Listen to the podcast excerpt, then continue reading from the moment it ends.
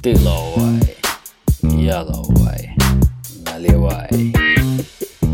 Дадя хао, в эфире Лауайкаст, и у микрофона снова я, Олег Криско и Папа Хуху, и у меня, как всегда, очень интересный гость, это Алексей Рудых, это человек, который делает много из того, что мне хотелось бы делать. Например, он написал учебник фразеологизмов для китайцев.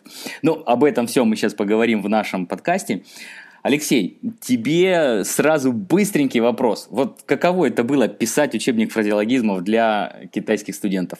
Э, ну, это было просто мое желание, поскольку я сам преподаю в институте. Э, иногда мне хотелось, э, вот при подготовке уроков, хотелось пользоваться какими-то материалами более интересными, более живыми, что ли, приближенными к жизни, а их не встречалось, потому что, как правило, учебники, они такие все идеологически выверенные, э, только такая самая приличная, такая самая какая-то безобидная, что ли, такая лексика, э, зачастую далекая от жизни. Ну и поэтому я решил написать такой учебник, чтобы как бы э, да, э, то есть у тебя создавать... в... То есть я тебя буду перебивать, извини. То есть у тебя в учебнике там идут такие, например, наверняка статьи, как, не знаю, там, ботать по фене, или не, не знаю, вот что в современном учебнике фразеологии есть такого, что, например, русский читатель бы сказал, ого, офигеть. Э, ну да, есть много того, что было вырезано, не пропущено цензурой, поэтому после обработки цензуры учебник стал в, в большой степени таким беззубым, не так, как я планировал, но тем не менее все равно интересным. Ну, например, там что есть? Там котелок варит, да, у тебя котелок варит, или там дура набитая, вот, или класть зубы на полку. Вот. Этому китайцев никто не учит, потому что китайские преподаватели, не носители языка, они сами этого не знают зачастую. Поэтому это можно услышать только от нас, как я нас называю, не носители, а разносчики. Вот, э, разносчик Алексей. А ты скажи, пожалуйста, вот цензура, ты упомянул это страшное слово.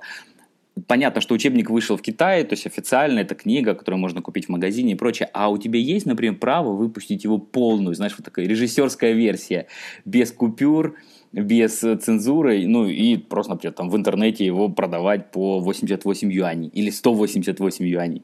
Скорее всего, нет, потому что если я буду его э, переиздавать как-то официально, то опять придется проходить э, весь этот же путь, там несколько кругов цензуры, и, ну, допустим, прошлое издательство, оно не захотело, да, в полном виде это все публиковать. Ну, то есть, если я найду новое издательство, ну, там вопросы это будут, собственно, те же самые ко мне. Почему так? А нельзя ли что-то вырезать, нельзя ли что-то убрать, нельзя ли сказать помягче? Потому что издательство действует, ну, не по своему наитию, а по установке сверху, и у них есть четкие правила, регламент, что ли, что можно, что нельзя пропускать. Да, давай я тебе познакомлю с издательством «Шанс». Может быть, они будут более открытые. Посмотрим.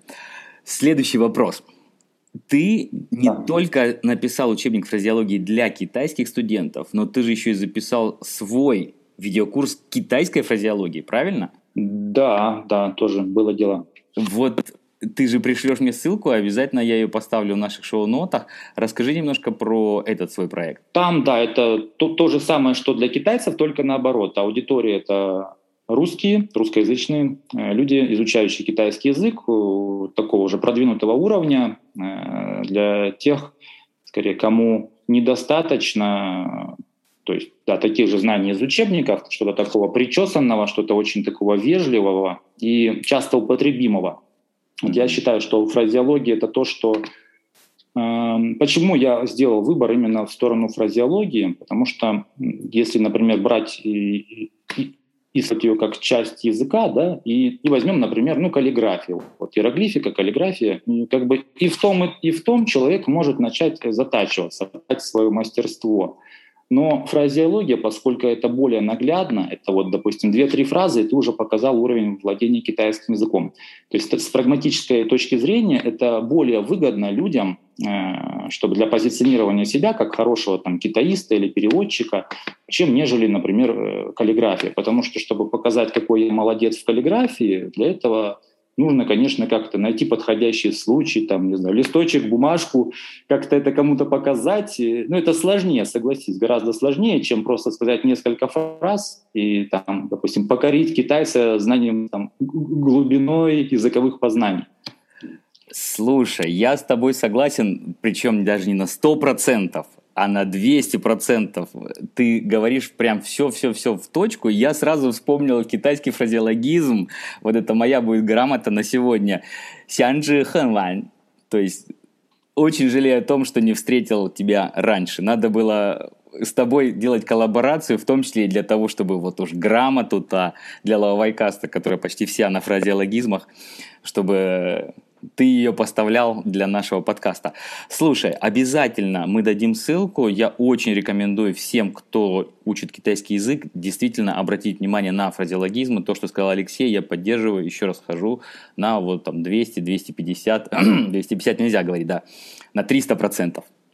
Вот Следующий тогда у меня вопрос, кстати, потому что он завязан как раз-таки на твой курс фразеологии. Ведь ты работаешь еще и не только преподавателем, но и переводчиком. Расскажи немножко про вот эту свою ипостась, как ты к этому пришел.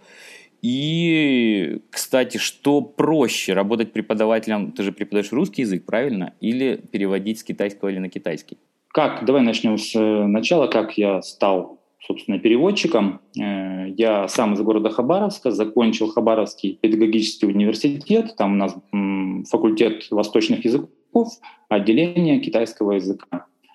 Вот. После этого я поменял много мест работы, все это было связано с китайским языком, там где-то там чуть-чуть нахватался, там чуть-чуть нахватался. Ну, в общем, постоянно повышал свой уровень, искал то, что мне будет интересно, где, на чем я смогу остановиться, но вот не находил этого. Вот. Занимался бизнесом с Китаем. Я открывал свое агентство знакомств, международное агентство знакомств. Э, я знакомил русских девушек. А, да, я знакомил русских девушек с э, китайскими парнями, с китайскими кавалерами. Вот. Ну, я это делал не потому, что я такой там прям э, сваха, Э, по натуре. Да. Просто потому, что мне нужно было найти точку приложения моего китайского языка, то, что называется Йонгу да? Да. Или Йонгу И ты стал... И ты стал таким Юэлао, таким старцем лунным, который и есть сват. Да, да. Вот. Потом я открывал э, ну, курсы или школу китайского языка у нас в Хабаровске. Вот. Мне это не понравилось, это не приносило достаточно много денег. Ну, там ряд других был причин, об этом можно говорить долго. Про бизнес в России, особенности ведения бизнеса в России. Вот, это все очень неудобно. Вот. Так. И да, потом я пошел работать в администрацию города Хабаровска. Я работал переводчиком нашего мэра. Мы ездили за границу в там, деловые поездки в Харбин, собственно, где я сейчас и нахожусь а, с, с официальным визитом, там, переводил на уровне мэров, на уровне администрации. Вот. Ну, потом это мне тоже не очень понравилось, потому что было скучновато. Я человек, который любит изменения, какие-то вызовы, челленджи. Вот. И постоянно что-то искал. Вот в итоге приехал в Китай. Да, здесь тоже кое-чем занимался, там открывал интернет-магазин, продавал какие-то вещи в Россию, там, покупал на Taobao, потом просто продавал в Россию. Ну, это все тоже было как-то не очень меня интересовало. Такое ощущение, что ты перепробовал все. Только, только скажи мне, чаем ты занимался или нет? Чаем вот нет. Чаем, честно, нет. Все, значит, из джентльменского набора русского китаиста, ну, во-первых, я думаю, ты переплюнул практически всех, кого я знаю, создав вот такое брачное агентство. Ты знаешь, я, конечно, не хочу на этом застрять внимание, но не могу не обойти такую деятельность стороной, то есть ты это уже закрыл, уже это не актуально. Ну, господи, сейчас коронавирус, какие, какие брачные агентства. Слушай, а когда это работало? Насколько это было успешным, интересным? И я не буду спрашивать про этико-морально и легально-правовые аспекты этого всего. Вообще просто, то есть те тренды, которые ты, получается, имел возможность наблюдать, они какие были? То есть росло количество браков, э, росло ли количество разводов потом тех, кто эти браки заключал. Вот пару фраз бы, твой комментарий на эту тему. Ну, Алекс, смотри, я работал недолго, поскольку это тоже не дело всей моей жизни, не, не моя там голубая мечта, поэтому я просто попробовал, посмотрел, идет, не идет. Если не идет, я как бы протестировал эту нишу, так скажем, и не пошло, я закрылся. Угу. Поэтому у меня тут нет какой-то статистики такой глобальной. Э, просто скажу, может быть, для тех, кто хочет открыть или заняться этим, о чем я думал, когда открывал, да, чем я руководствовался. Я просто посмотрел, что да, у нас в Хабаровске на тот момент были брачные агентства, но не было именно таких узко заточенных, например, китайско-российских. Вот. Я подумал, что если нет, то, то это даже хорошо, потому что можно стать пионером. Э, мы, мы обычно считаем, что если чего-то нет, и мы начнем этим заниматься, то мы как бы соберем и будем первые, соберем все сливки. Вот я тоже так думал, но я просчитался.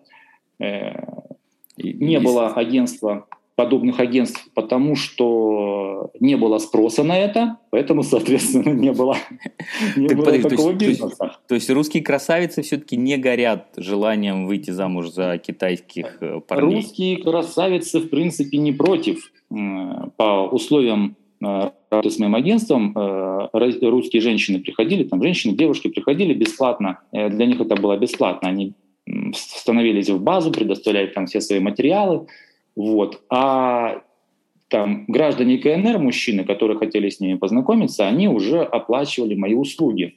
Ну, то есть это было в теории. На практике так не получалось или очень мало получалось, потому что было недоверие. Вот самый главный фактор – это недоверие.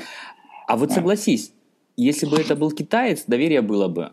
Вот это то, с чем я очень часто сталкиваюсь. Я всегда говорю, например, что по умолчанию – любой китаец будет доверять своему 30 на 108 киселе родственнику, чем профессионалу. То есть, условно говоря, китаец, который едет в Россию, скорее доверится троюродному племяннику своего, не знаю, двоюродного брата, который работает в русском ресторане, в китайском ресторане в Москве, чем то, например, юристу. Вот я с этим постоянно сталкивался. Да, соглашусь. Наверное, именно так. Надо было просто взять в команду китайца, и дело бы пошло бы веселее. Но ты знаешь, мне это забавно слышать, потому что, конечно, фразу типа, ну да-да-да, познакомь меня с русскими красавицами, да-да-да, давай, тежал, тежал, в Это же, это же ты слышишь от каждого второго человека в Поднебесной. Ну, особенно кому там за, за 35, за 40. В общем, теперь я знаю, что это не работает. Наконец-таки я получил доказательства. Так, давай следующее. А, вот... Э, Алик, Алик, кстати, если говорить о грамоте, э, то, может быть, сразу научим наших слушателей. Э, есть такое слово «хунтхуа». Так, давай. Да, это кто? Это подставное лицо, э, в, когда вот люди там, допустим, какое-то брачное агентство знакомят э, клиента с какой-нибудь девушкой. Эта девушка подставная. Она на самом деле не собирается выходить замуж за этого мужчину. Она просто для того, чтобы брачное агентство исполнило свои обязательства по договору. Вот она там, может быть, с ним встретится раз и больше не захочет встречаться. То есть вот такие вот называются хунь-тхуахунь, это от слова тиахунь – жениться. Угу. То есть э, ну, хо там тоже еще один иероглиф. Э, ну, смысл в том, что это те, кто э, ну, под, скажем так, подставные лица. Вот китайцы этого и боялись. То есть они боялись, что они заплатят деньги, а я буду знакомить их не с теми девушками, которые действительно хотят там выйти замуж, уехать в Китай, там жить, рожать mm-hmm. детей, а вот именно вот такие подставные. Поэтому наши слушатели могут себе взять на вооружение. Да, еще раз, это у нас э, хунто, хунто, да? Я правильно же услышал? А, да, да. Отлично, мы все это запишем в грамоте, так что вы будете знать, кем можно работать, или точнее, с кем связываться не надо. Да, но я думаю, нас еще какая-нибудь грамота тоже набежит за сегодняшний выпуск. Давай следующий вопрос. Вот ты упоминал, что снимался в разных телепередачах в Китае. То есть торговал, торговал лицом, можно сказать, правильно? Это же тоже одна из обязательных, мне кажется, стадий для прохождения китаистов в Китае, когда тебя зовут, чтобы ты сказал какие-то хорошие фразы на китайском языке, показал свое такое ловайское лицо. Вот какое у тебя впечатление от участия в таких мероприятиях? Я думаю, э, впечатления самые положительные. Там, засветиться на телеэкране, наверное, это... Ну, многие этого хотели бы, конечно, есть там стеснительные люди, я не из такого десятка. Э, мне, в принципе, это интересно, я рад, я соглашаюсь на такие предложения каких-то съемок, каких-то передачах. Но э, я хочу сказать, что я сейчас проживаю в городе Харбин, это северо-восток КНР, и у нас здесь ввиду э, такой нерадужной экономической ситуации, потому что и ты, и наши слушатели, наверное, знают, что северо-восток КНР это достаточно такая отсталая территория. У нее там, по-моему, или э, по валовому продукту она или на последнем, или на предпоследнем месте находится. Поэтому здесь э, финансирование подобных проектов, государственных проектов, вот там, допустим, на телевидении, на, на городском телевидении или на провинциальном телевидении, финансирование небольшое, поэтому возможностей, собственно, где-то по поучаствовать в каких-то проектах не так много. Но я их стараюсь не упускать. Угу. Но вот смотри, я почему тебя спрашиваю насчет участия в телепередачах. Понятно, что сейчас ситуация очень необычная, когда у нас образовался вот такой пул людей в Китае, которые не могут выехать. И, соответственно, есть еще и снаружи другой пул людей, которые не могут въехать.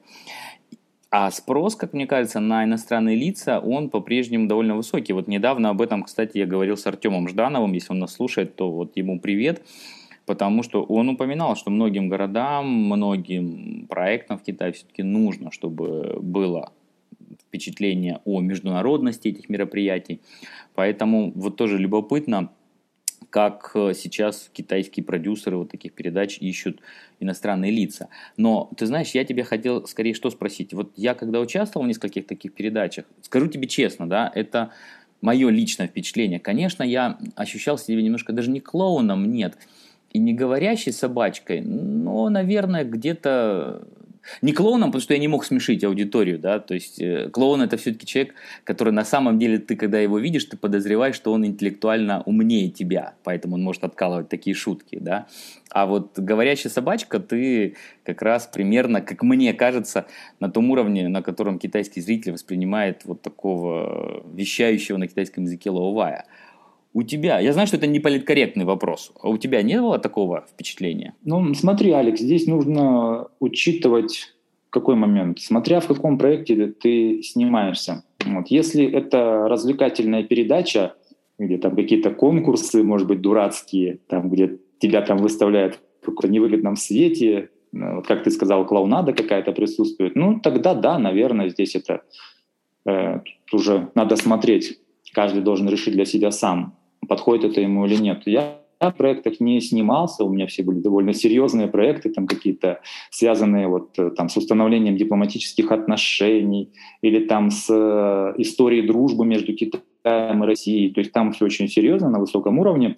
Там все было с, э, там, с полным взаимным уважением. Вот. Но если, то есть, конечно... То есть ты был в костюме и в галстуке? Вот, вот, да, вот. да, совершенно верно. Ключевой отличие. То есть можно сказать так, что если вас зовут сниматься в передачу, где вы будете в костюме и в галстуке, все хорошо. Если можно без галстука, значит есть шанс быть такой говорящей собачкой. Ну, Алик, вот смотри, вот есть еще такие некие промежуточные варианты. Один раз меня при пригласили на пробы, пробы передачи о, как там правильно сказать, ну, обзор фильмов, что ли. То есть это на городском телевидении планировалось, что будет такая передача, где там еженедельно иностранец э, будет высказывать свое мнение о каком-то фильме, который сейчас идет в прокате. То есть, возможно, это даже как-то э, существует между продюсером передачи и вот этой съемочной группой фильма, там, создателями фильма какой-то договор о том, что они нанимают иностранца, который будет в своих передачах там, подавать их фильм в нужном свете для того, чтобы как можно больше людей посмотрело его. Вот. И меня пригласили на такую а, пробу. Э, вот. И я честно скажу, что я себе показал недостаточно хорошо, потому что, ну, это, во-первых, было несколько лет назад, может быть, я еще не так уверенно говорил по-китайски, то есть, ну, конечно же, уверенно для жизни этого достаточно, там, или для того, чтобы тебя хвалил там таксист в такси, но недостаточно хорошо, чтобы показывать себя на экране, чтобы это людям было интересно смотреть, удобоваримо, чтобы там, ну, чтобы как бы, а, чтобы это не выглядело как-то примитивно. Вот, э, то есть тут много факторов, тут же там волнение, там, не знаю, твое собственное чувство юмора, твое собственное отношение к этому фильму, смотрел ты его или не смотрел. То есть тут складывается из многих составляющих, и в итоге вот меня попросили говорить о том фильме, которого я не видел, по тексту, который писал не сам я для себя. Там, соответственно, там какие-то несвойственные мне выражения, может быть, какие-то mm-hmm. выражения я видел впервые. Моя речь не была связанной, плавной. Я, у меня не было дачи, энергетики, задора, которая должна быть у ведущего ведущий должен зажигать, на него должно быть интересно смотреть, а не так, что посмотрел и плеваться хочется. Вот. И, собственно, да, кастинг я не прошел. Спасибо тебе, что ты этим поделился так откровенно. Я тебе скажу, мое мнение, я бы тоже не прошел кастинг, потому что я вот всегда, конечно же, сожалею о том, что я на китайском языке, на мой взгляд, не способен долго и глубоко поддерживать разговоры на вот такие темы. Например, взять там фильм особенно который не смотрел, и обсудить его на китайском языке с использованием хоть сколько-нибудь э, хороших фразеологизмов и выражений и умных слов. Ясно. Но давай тогда тоже, наверное, скажем, я сейчас вижу, что вот молодое поколение, есть люди, которые уже, может быть, то ли они более заточены под это, но я вижу, что появляется на китайском там, телевидении, в э, медиа, русские люди, которые хорошо, конечно, говорят на китайском, меня очень радует их произношение. Я всегда говорю о том, что водораздел, как я сейчас его вижу, проходит примерно между 35 и 40 годами. То есть те, кто младше 35 лет, у них обычно отличное произношение на китайском. Кто там старше 40, очень часто произношение хромает. Вот, скажем вот так, политкорректно. Да, но вот мой вопрос к тебе следующий. Раз ты сейчас в Харбине, или в Харбине, как раньше его называли – вот говорят, это тоже маркер такой, да. Я недавно был в твоем городе, поэтому вот это мое выражение э, «Сянжи Хэнлань», оно прям актуально. Видишь, был я в Харбине, тебя еще не знал, поэтому мы не встретились, но меня город, честно говоря, немножко удивил. Я думал, он будет побогаче. А он действительно, несмотря на то, что столица провинции, ну такой, не самый богатый, не самый чистый, вот каково жить сейчас в Харбине, особенно учитывая, что я вот там был три дня, да, я не видел ни одного иностранного лица. Такое ощущение, что раньше, конечно, все иностранцы, которые были, это в основном были русские, которые приезжали, занимались торговлей, занимались всеми вот этими вещами. Сейчас, конечно же, это невозможно.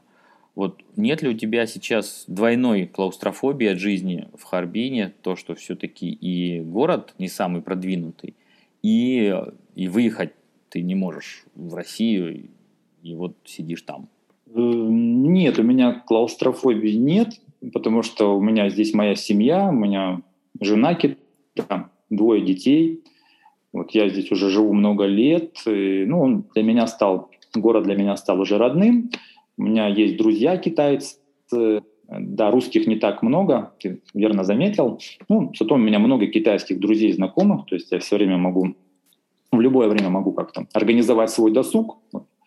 Мы ходим с моим китайским другом, играем в бильярд, например. Там, с другим мы там, обсуждаем какие-то прочитанные книги. Вот. Ну, с русскими общаюсь меньше.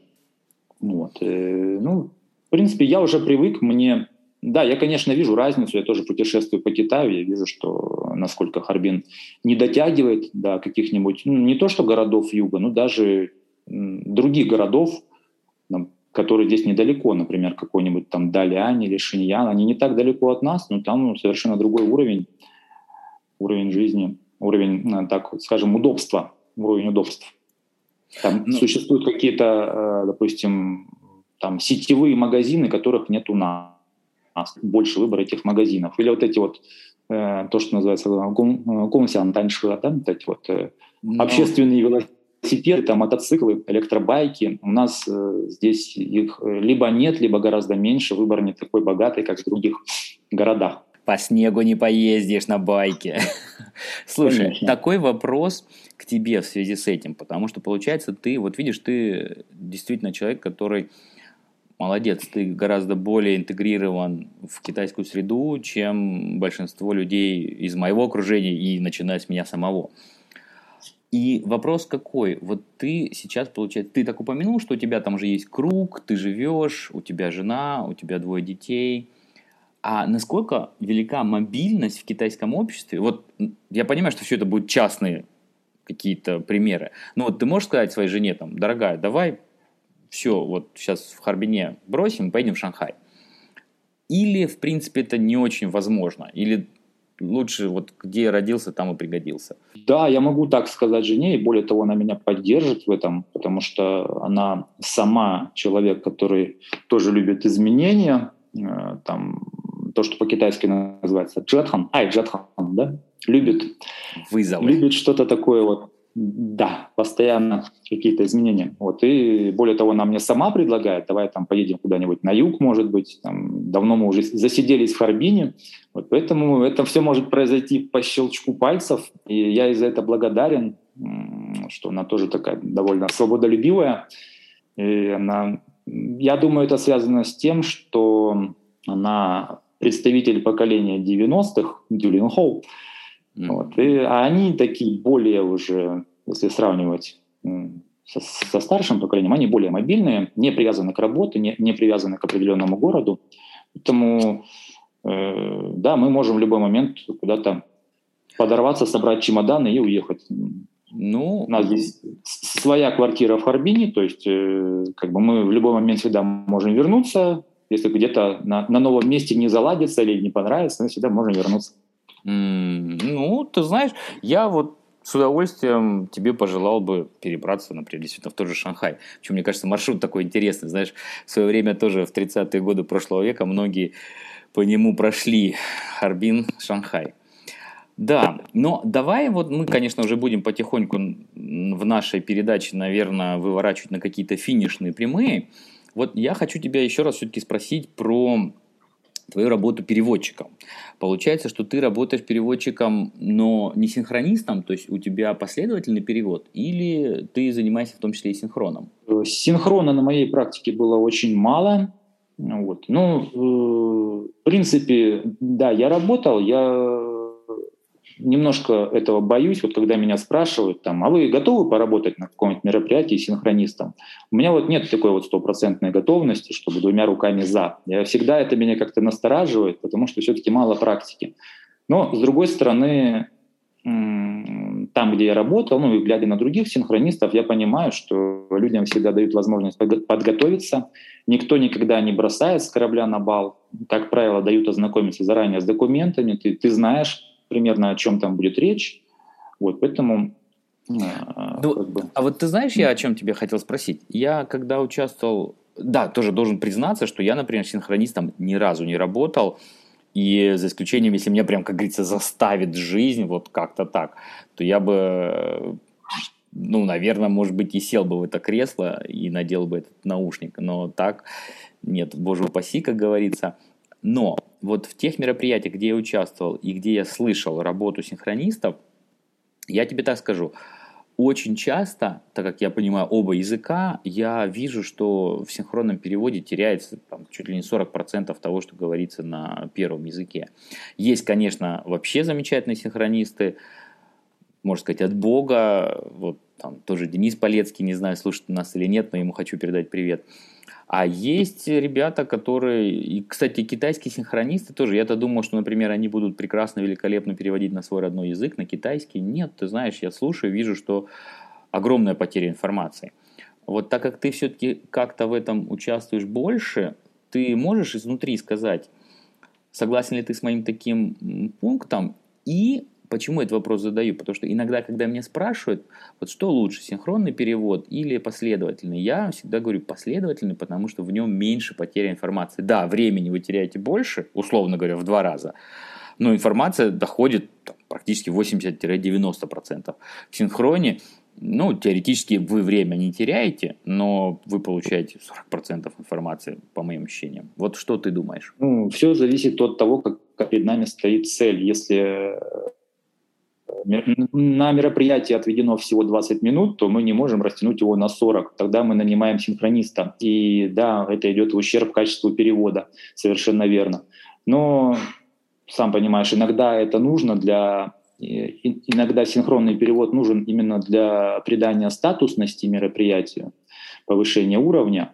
Ну и как бы учитывая там ограниченность во времени, во времени. Ну а вообще, конечно, я с тобой согласен, что последовательный перевод, он полнее, точнее.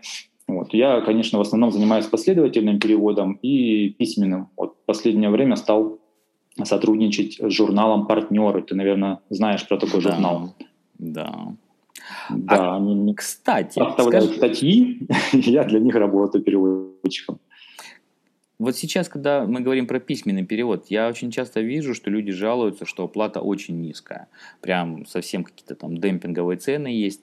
Это, как ты думаешь, почему? Потому что используется все равно довольно много машинного сейчас перевода. Ну, мне кажется, сейчас уже было бы безумием переводить, как говорится, ручками, да, когда ты берешь текст и там вот его, даже смотришь на него, и, и даже если у тебя прям вообще вот великолепнейший уровень, ты можешь смотреть на текст на китайском и тут же набирать его на русском, мне кажется, вот это искушение взять просто копи-пейст в Google Translate, загнать, а потом просто его подправить, оно ну, прям очень велико. Вот как сейчас происходит работа письменного переводчика? Ну, смотри, если мне говорят, вот тебе пять страниц, а завтра уже давай на перевод, то здесь однозначно я буду пользоваться какими-то инструментами. То есть, конечно же, я буду использовать какой-то проверенный уже переводчик для того, чтобы в дальнейшем причислить написать немножко, отредактировать текст и все. Но если мне позволяет время, я все-таки перевожу сам. Это у меня такое кредо. Я люблю перевод. Ну, понятно. То есть еще и для саморазвития. Хорошо. Да, конечно. А тогда давай уже на финишной нашей прямой задам тебе вопрос про твои все-таки планы дальнейшие. Мне действительно очень любопытно, что ты думаешь делать, если у тебя какие-то планы. И, может быть, ты тоже хочешь воспользоваться этой возможностью в эфире, не знаю, обратиться к слушателям и что-то или предложить кому-то, или себя прорекламировать, сказать, чем бы ты хотел заниматься. Мне кажется, это была бы хорошая возможность. Э, ну, у меня сейчас э, планы какие? Я воспитываю детей. Это моя главная цель и задача номер один сейчас в жизни. Э, как мы уже сказали, что я э, записал свой а, видеокурс китайской фразеологии, поэтому если кому-то интересно, Альберт, ты потом дашь ссылку, да? Конечно. Вот, принципе, Но... я думаю, ссылку на, на магазин для того, чтобы люди могли купить этот курс. Вот. Но как бы если кто-то ко мне обратится и скажет, вот очень хочу изучать китайский язык, но денег нет, ну я тоже не откажу, в принципе могу поделиться ссылкой бесплатно. О, это моя... давай, давай это вырежу. Зачем так? Да. Кстати, ты, а все-таки произнеси вслух, где у тебя эта ссылка, потому что я знаю, многие слушатели нас слушают через разного рода сервисы подкастов и не всегда видят шоу-ноты. Просто чтобы они примерно знали, или по каким ключевым словам тебя можно найти будет в Гугле. А, ну, э, значит, страница, э, на которой лежит этот продукт, то есть где его можно купить, она находится на сайте моей жены. Моя жена преподает, да, кстати, немножко прорекламирую ее, она преподает китайский язык иностранцам. Она очень хороший репетитор китайского языка. Вот, и на ее сайте я просто так э, сбоку втиснул маленький свою страничку, где продается мой курс. Mm-hmm. Вот. Э, а, адрес сайта ilovechinese.ru. Mm-hmm. Я люблю китайский.ру. Да. Это очень Это просто запомнить, слушай. Да, можно легко запомнить. Но ты знаешь, сразу вспоминается песня Монти Пайтона, если честно. Вот извини, я человек, э, который, э, да, вот ее помнит. А, были, были такие артисты из Великобритании. Хорошо. А тогда, раз ты упомянул, кстати, что у тебя планы воспитания двоих детей, все-таки не примену задать тебе такой вопрос. Вот как вы решаете вопрос ну, даже не, не, не, я думаю, какое правильное слово, это не вопрос, не проблема, это просто данность, да, как вы воспитываете детей в плане двуязычности или потенциально триязычности, или вообще никак, то есть они говорят, например, только на китайском, и ты забил на русский язык?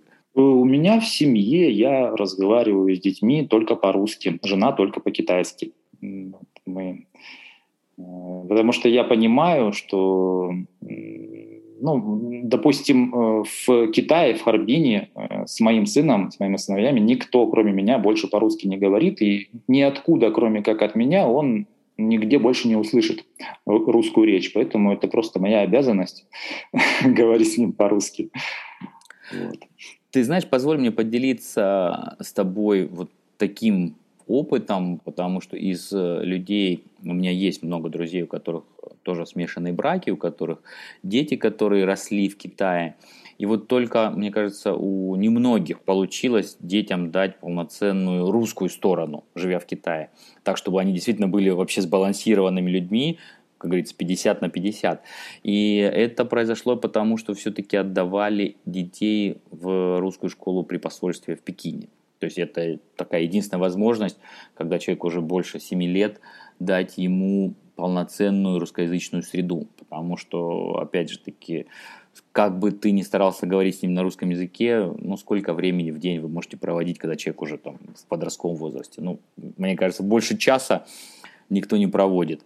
А основное время все-таки ребенок проводит в школе со сверстниками и, ну, и, и в другой своей жизни. Так что подумай, может быть, тебе дорога лежит в Пекин все-таки, если ты хочешь, чтобы у тебя дети были вот такими настоящими билингвами, бикультуральными детьми, и даже не знаю, какие правильные слова у нас сейчас есть для обозначения такого вот феномена. Хорошо. Может быть, может быть, я подумаю над твоим предложением. Да, да, но вот э, это вот мой, даже не, это не предложение, это именно я с тобой поделился тем, что я наблюдал за все вот эти годы. Ну что, давай постепенно мы будем переходить тогда к грамоте. Если у нас сегодня кроме хунтхо есть еще какая-то грамота, то, пожалуйста, нашим слушателям ее выдавай, и потом будем ставить музыку и прощаться. Mm, да, хорошо. Чему бы, чему бы научить слушателей? Просто э, у меня такой большой выбор очень. Я не знаю, может быть, из какой-то конкретной области? А ты скажи, что направление первое, что тебе в голову придет. Мне кажется, это всегда самое интересное. Хорошо. Ну, давайте тогда такое выражение «фанма голай». Так. Да, это значит там, «оставь лошадь и подойди ко мне». «Фанма голай». Это выражение, это гуаньоню, то есть такое как частокельное выражение. Оно относится не к усеченным речениям и не к чханюя мне к вот этим вот, да, четырехзначным там традиционным выражениям, за которыми стоят какие-то там э, бейзингуши, вот эти вот истории. Вот. А именно такое просто просторечное, часто употребимое выражение, которое употребляется перед неким конфликтом, когда мы говорим человеку как бы, ну, что ты, давай, иди сюда. Фама, голай. Вот, я думаю, что это слушателям, наверное, это Э, ну, надеюсь, что они не, не придется им его использовать, но если вдруг, если что, вы сможете блеснуть, эрудиться и, ну, может быть, напугать даже кого-то.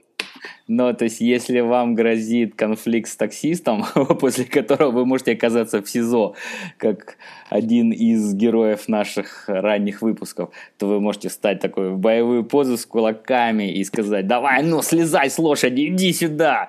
Фома, а, слезай, слезай с кобылы, сейчас разберемся. Да.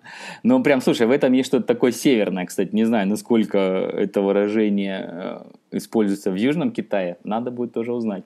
Хорошо, ну что, вот такая у нас грамота. Фама, голая. Переходим к музыке. Поставь, пожалуйста, мне по заявкам твоего верного слушателя, поставь, пожалуйста, мне э, Пушу Пинфанжилу. Так, Пинфанжилу. То есть да. обычный путь, да, получается у нас. А, хорошо. Сейчас мы эту песню тогда найдем и поставим в эфир. Ну что, давай тогда прощаться. Пожелаем всем хорошего лета, хороших летних отпусков, у кого они есть. И главное оставаться здоровыми, потому что, конечно, вся вот эта общемировая ситуация с пандемией нас... А, кстати, в Харбине же была у вас там тоже тема сколько-то месяцев назад, когда всех там заставляли идти на обследование и выискивали там, кто же больной, да? Ну, конечно, да, это постоянно. Э, вот сейчас уже ведется массовая вакцинация. Я еще не, не делал себе, не ставил вакцину, хотя я работаю в институте с большим количеством народу, ежедневно контактирую, и по идее вот э, к китайским преподавателям есть такое требование, чтобы все обязательно провакцинировались. К нам, к иностранцам, как-то пока так смотрят сквозь пальцы. Черный GN, PGN, да? Угу. Вот, и пока нет таких вот э, жестких требований. Ну, я думаю, все равно раньше или позже тебя зажмут в углу и скажут, ну-ка, подставляй плечо под наш укольчик. Но не надо бояться, кстати, я вот провакцинировался и, ты знаешь, хорошо себя чувствую. Я думал, что улучшатся, конечно, мои когнитивные и языковые способности, но, к сожалению, этого не произошло. Ладно, шутки шутками. Оставляем наших слушателей с хорошей музыкой. И ну, я прощаюсь, желаю всем еще раз здоровья и хорошего лета. Да, всем до свидания, спасибо за эфир.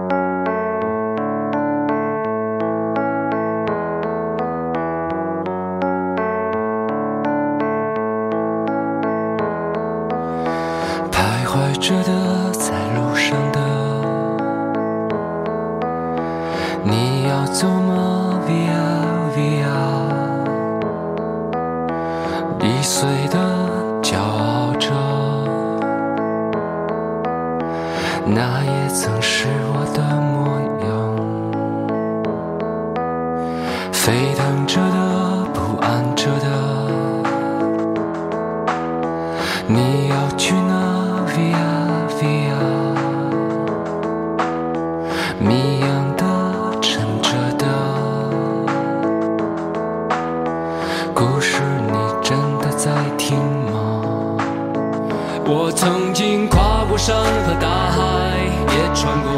人山人海我曾经拥有着的一切转眼都飘散如烟我曾经失落失望失掉所有方向直到看见平凡才是唯一。